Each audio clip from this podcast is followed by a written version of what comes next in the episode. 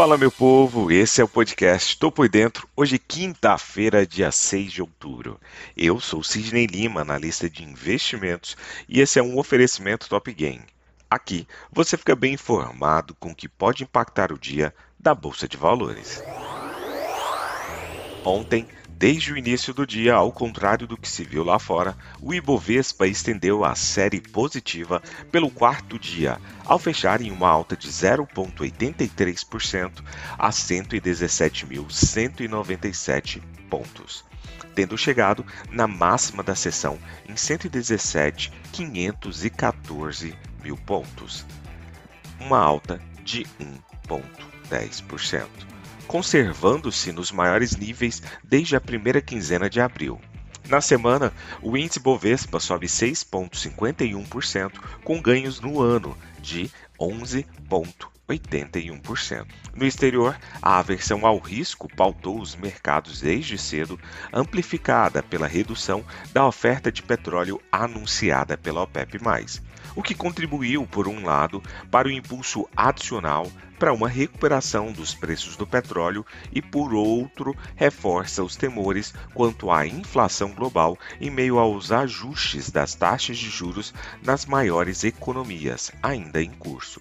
Assim, Petrobras, com alta de 3,76%, foram destaques da alta dentro da B3 entre as maiores ganhadoras do dia, ao lado de 3R Petróleo com uma alta de 3,49% e Prio com uma alta de 3,20%.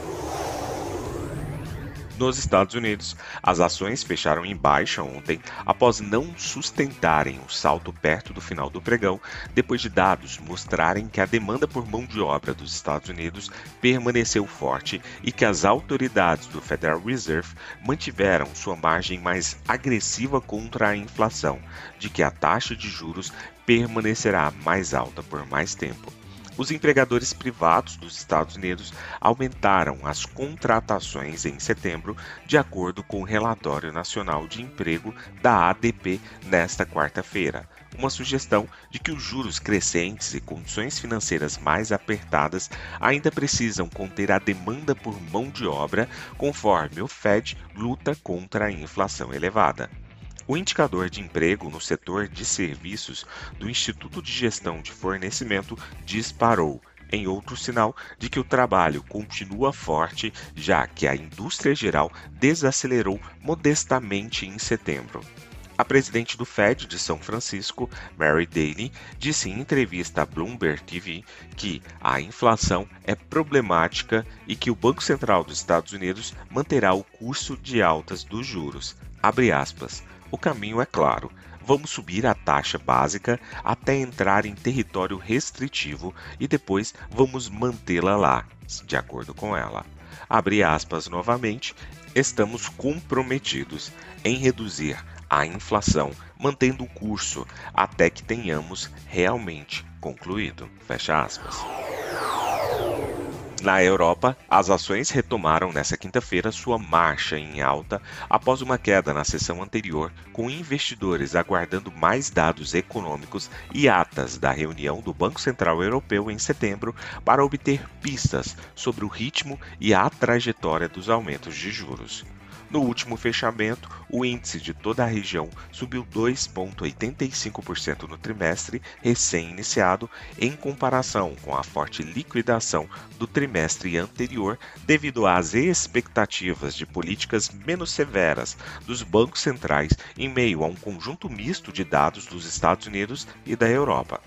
Todos os olhos estão agora na atividade de construção da zona do euro para setembro e os dados de vendas no varejo para agosto, que devem ser sinalizados ao final do dia. Os setores imobiliário e automotivo subiram 1,5% cada, liderando os ganhos entre os índices setoriais do Stock 600.